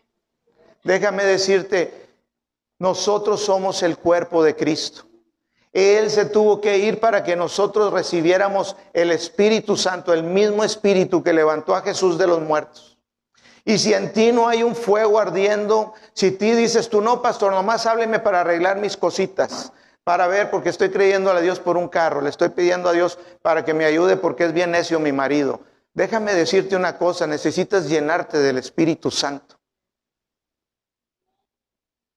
Necesitas llenarte del Espíritu Santo. Si tú dices, no, yo vengo para que me, para que ore por mí, dígame a mí, deme una palabra a mí. Por favor, pastor, pida por mí sabes, no vas a llegar a ningún lado. Tenemos que comenzar a ver y decir, Señor, ¿qué es lo que tú quieres? ¿Qué es lo que tú quieres? ¿Qué anhelo? O tener una, un club, una iglesia, donde dígame palabras bonitas, que me vaya yo animado para ver si aguanto dos, tres días los camotazos afuera. De eso no se trata la iglesia. Nosotros fuimos llamados a hacer las obras que hizo Cristo. Dijo Jesús, el que cree en mí, las obras que yo hago, las hará también. Y aún mayores, aún mayores, dijo, porque yo voy al Padre. Y cuando dijo, porque yo voy al Padre, porque yo voy a ir al Padre y les voy a enviar al Espíritu Santo. Porque el Espíritu Santo en ustedes, el dunamis, la dinamita de Dios, va a causar en ustedes que puedan cumplir con el propósito eterno, la voluntad de Dios. Pero estoy orando y digo, Señor, enciende ese fuego, esa pasión por tu voluntad. Enciende, Señor, esa pasión, hambre, hambre, hambre por lo verdadero, hambre, Señor, por poder tener, Señor, el deseo de tu corazón en nuestros corazones, que podamos ver como tú ves, que podamos sentir como tú sientes, Señor. Que lo que tú dices, eso es lo, importante, que sea lo importante, las cosas que están en lo, celestial, las cosas eternas, las cosas espirituales. Que quitemos, Señor, una iglesia, que quitemos la vista de este mundo y de las cosas del mundo y las pongamos en las cosas eternas. Que hagamos tesoros allá en los cielos El deseo y el corazón de Dios es por las almas. Si tú no tienes un clamor por almas, por personas que están yéndose al infierno, familias destrozadas, personas, jóvenes destruidos por drogas, por, por tantas cosas que este mundo y el, y el diablo ha, ha hecho para arrastrarlos y mandarlos al infierno. Sabes, a Dios le duele en su corazón y la iglesia debería estar yendo, debería estar trayendo a esa gente a los pies de Cristo. Y muchos dicen, vamos a hacerlos, vamos a hablarles. No, no es con palabras. El Espíritu de Dios ha puesto en mí un, un ardor, decir, Señor, necesitamos lo sobrenatural. No vamos a ir a decirle, ay, mira, es que la gracia y esto, sí, el Evangelio es la gracia y gloria a Dios. Pero si no hay demostración de poder, si no hay poder, la gente no va a llegar a, Cristo Jesús. Tiene que fluir un río. Tienes que dejar, dijo Jesús, el que tenga sed, venga a mí, beba, y de su interior correrán ríos, ríos de agua viva. La presencia misma manifiesta de Dios, el poder de Dios, la gloria de Dios. ¿Sabes? Cuando tú dejas fluir ese río, cuando tú tienes hambre, ese río fluye. ¿Y sabes qué sucede? Gente comienza a ser, no aquí en la iglesia, no se trata de que, ay, qué bonito sentí, qué bonito servicio, hoy temblé, a ver si mañana este, me da la chiripiolca al revés, o, a ver si pasado me da el jajaja, ja, ja. gloria a Dios y paz, ¿para qué es eso? Para que te llenes, para que te avives, para que haya un deseo en ti por más de lo sobrenatural de Dios, por operar en milagros, en prodigios, en maravillas, por ir y salvar y rescatar a los que están allá afuera. No es nada más para decir, ay, vengo como un drogadicto a que me den mi dosis, a salirme de aquí, ay, salí, miras de cuenta que estoy pisando en las nubes. Gloria a Dios por eso. Pero si eso es lo que estás buscando, no es el objetivo. El objetivo es que en ti arda un fuego, que Dios te llene a tal grado que tú dices, yo veo en el corazón de Dios y aquí está el corazón de Dios por la gente que se está yendo al infierno. Mi pregunta hay, hay un clamor por ti, por la gente. Hay hambre por almas. El Evangelio no son palabras, sino demostración de poder. Y se necesita operar en lo sobrenatural. Se requiere un avivamiento, un río. Dios me ha estado mostrando y me, me dice, es que es un río de mi gloria que va más allá de las cuatro paredes de la iglesia. Esto va a tocar la vida de las personas afuera, donde van a rendirse a Cristo, donde no necesitas decirles una palabra cuando ellos ya están listos. Cuando ellos ya están listos y comienzan a venir jóvenes y Dios me comenzó a mostrar cómo olas de jóvenes y de personas llegaban y buscaban a Dios con hambre en sus corazones, con hambre, con fuego, decir, yo necesito eso, yo necesito a Dios. Personas que ni lo consideraban, con corazones duros, personas que estaban apartados, volteando su corazón a Dios y buscando. ¿Y sabes por qué es? Por el fuego, el río del Espíritu Santo. El río del Espíritu Santo. Es Él, dice la palabra, no es con ejército ni con fuerza, mas con mi espíritu, dice el Señor. Algunos quieren hacerlo humano y Dios me dice, no van a lograrlo. La única manera de que yo pueda llevar a cabo mi plan en la tierra es por mi iglesia, llenos del Espíritu Santo, llenos del fuego. Y sabes, se procura. Todo lo de Dios se tiene que buscar. Si tú dices, bueno, si Dios quiere que me lo dé, no te lo va a dar. Tú no vas a recibir absolutamente nada que tú no desees con pasión en tu corazón. Karina deseó y creyó la palabra y recibió su sanidad. Yo he recibido de Dios sanidad, he recibido tantas cosas y he visto tantas cosas, pero digo, Señor, hay más, hay más, hay más. Le digo, quita de mí, Señor, todo aquello doblega, todo aquello que está exaltado en mi vida, todo aquello que estorba, todo egoísmo, todo pensamiento en las cosas vanas. Y comienza, Señor, a ponerme en mi corazón lo que tú quieres, tu corazón, Señor, tu corazón en mí, que mi visión sea la tuya, Señor, que yo pueda ver como tú ves. Y yo comienzo a ver y digo, Señor, yo, yo, mi deseo ahora es lo que tú quieres. Mi deseo es por ver familias, gentes jóvenes rescatados, gente sanada, gente rescatada, trasladada de tinieblas a luz, De eso se trata la iglesia. Si creías que se trataba de otra cosa, estás equivocado.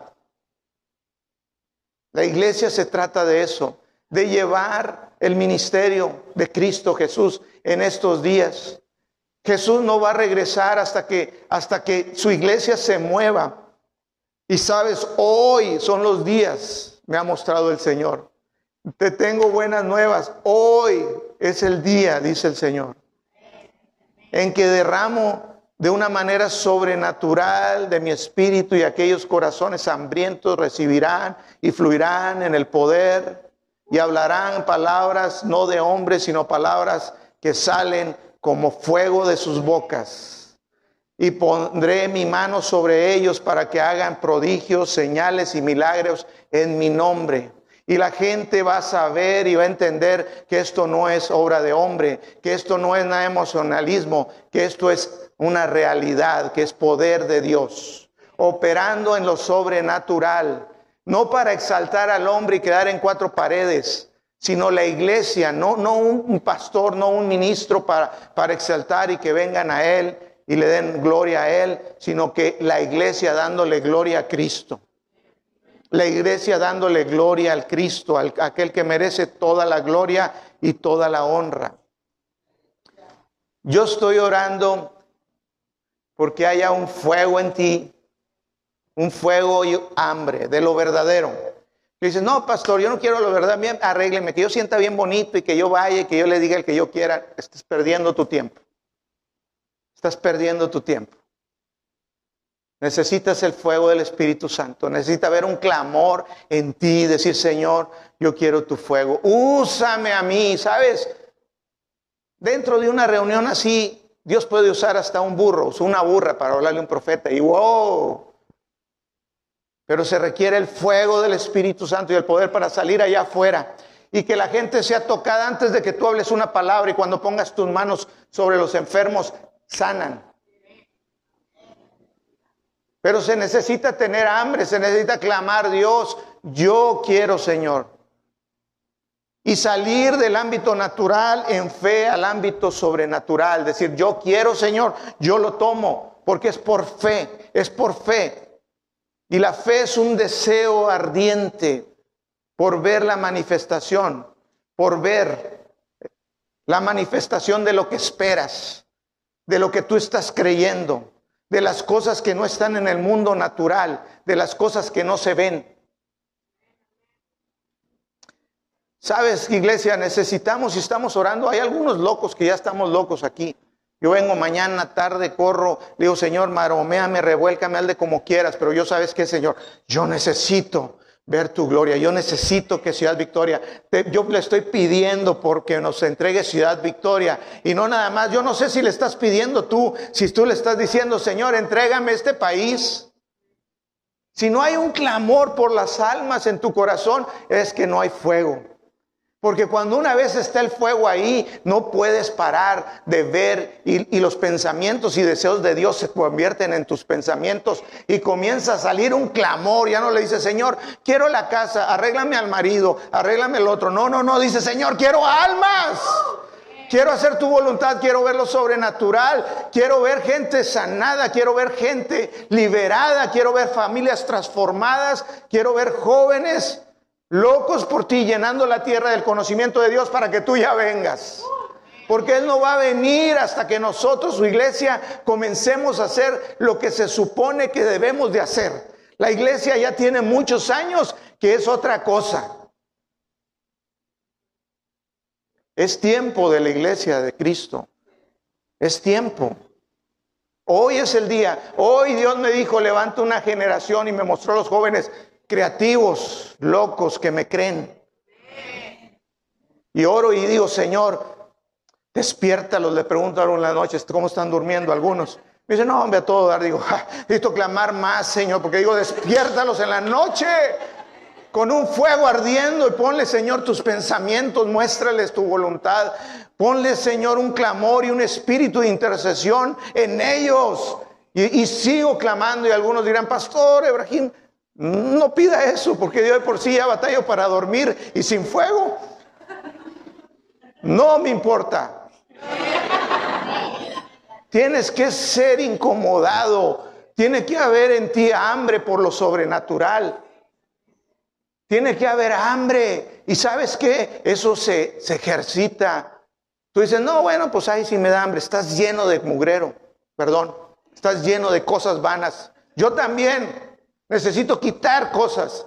Le digo, Señor, quita, doblega todas esas cosas que se exaltan sobre ti para que tú puedas fluir como un río poderoso a través de mi vida. Aquí estoy, úsame a mí. Va a haber jóvenes operando en lo sobrenatural, trayendo jóvenes, hablándoles palabras precisas de palabra de sabiduría, palabra de ciencia, profecía.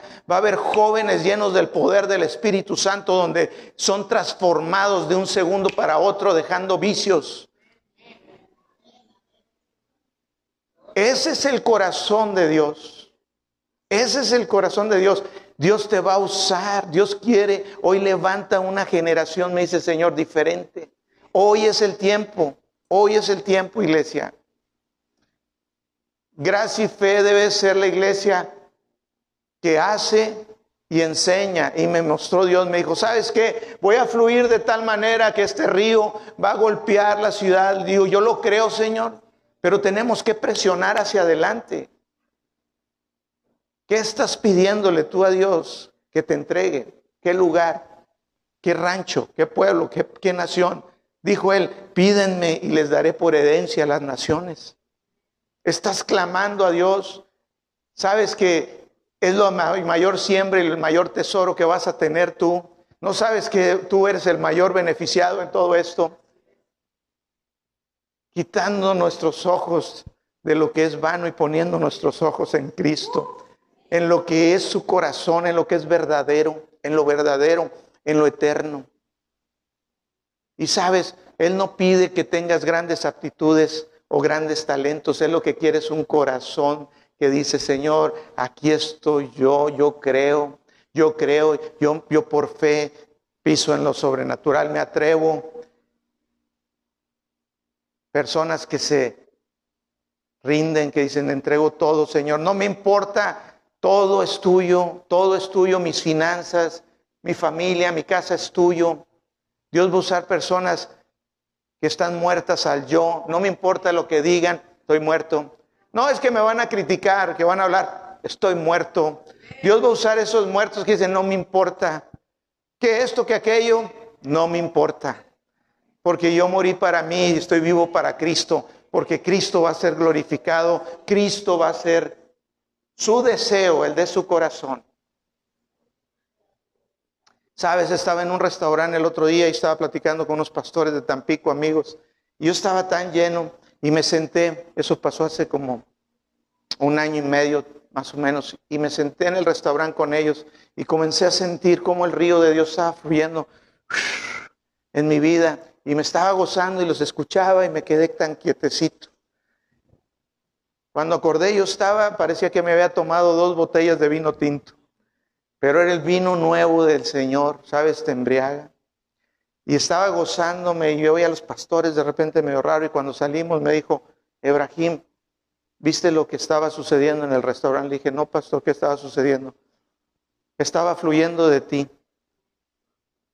Estaba tú manifestándose la gloria de Dios y la gente aquí, no, no te diste cuenta cómo la atmósfera cambió.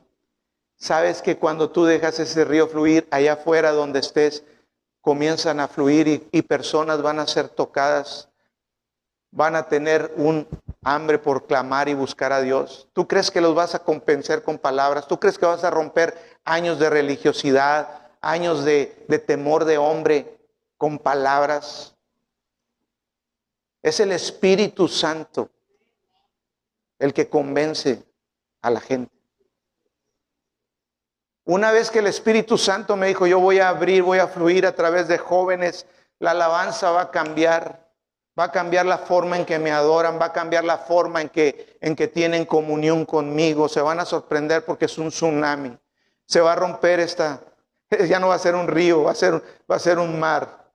Y yo lo creo en mi corazón, y dicen unos, ay, estás loco, yo lo creo, yo lo creo y estoy, estoy creyendo con todo mi corazón que vamos el río de Dios va a tocar esta ciudad, allá afuera, en las tiendas, en las gasolineras. en las entradas de la ciudad, en las carreteras, la gente va a comenzar a sentir y a experimentar y tener convicción de que necesitan a Dios. Una convicción y un hambre de que necesito a Dios. Llévame a dónde está tu pastor. Y yo le decía, no, no soy el pastor. Ahí están ustedes. Oren por ellos. Echen fuera demonios. Sanen enfermos. Y sabes qué va a suceder, me mostraba el Espíritu Santo todos aquí necesitan disipularse. Hay un libro de discipulados, son varias lecciones. Todos necesitan conocer sobre el verdadero evangelio, sobre el nuevo pacto, sobre el nuevo evangelio de la gracia y de la fe en Jesucristo. Y todos necesitan tener las bases de quiénes son en Cristo Jesús, de todo lo que tienen. Sabes, en mí hay un hambre decir, Señor, todo lo que tú ya hiciste, Jesús, es mío, yo lo quiero. Yo lo quiero vivir. Todo lo que tú pagaste en la cruz, yo lo quiero vivir. Hambre por ver operar lo sobrenatural de Dios. Me mostraba y decía, van a llegar personas, va a llegar gente, pero no nada más va porque van a ser tocados por, por el río que trae vida, sanidad, transformación, sino que van a tener que llegar y jóvenes personas, adultos, tienen que disipular a la gente que va a llegar. Porque no ganamos nada con que la gente sea tocada y se salve si no tiene el conocimiento. Dijo el Señor Jesús, vayan y hagan discípulos a todas las naciones. La gente tiene que tener un conocimiento y operar en lo sobrenatural junto con la palabra de Dios. Tienen que operar en el nuevo pacto. Amén. Póngase de pie. Gracias Jesús. Gracias. Si tú no estás discipulándote, no me importa que me digas, no es que el COVID, que el otro, que aquí y allá, a mí no. Hay un fuego mayor en mí que todo eso, no me importa nada. Hay un fuego en mí. Yo quiero que ese fuego arda en ti y que conozcas, porque va a venir gente con hambre, hambre de la palabra también. Sabes que en muchos lados ha habido moveres de Dios, pero no se les ha enseñado el verdadero evangelio. Y tú no puedes poner vino nuevo en odres viejos, porque se echan a perder, los odres se rompen y el, vino se tira. No pasa nada. Pero este, lo que quiere hacer Dios hoy, es para que perdure y llegue a generaciones.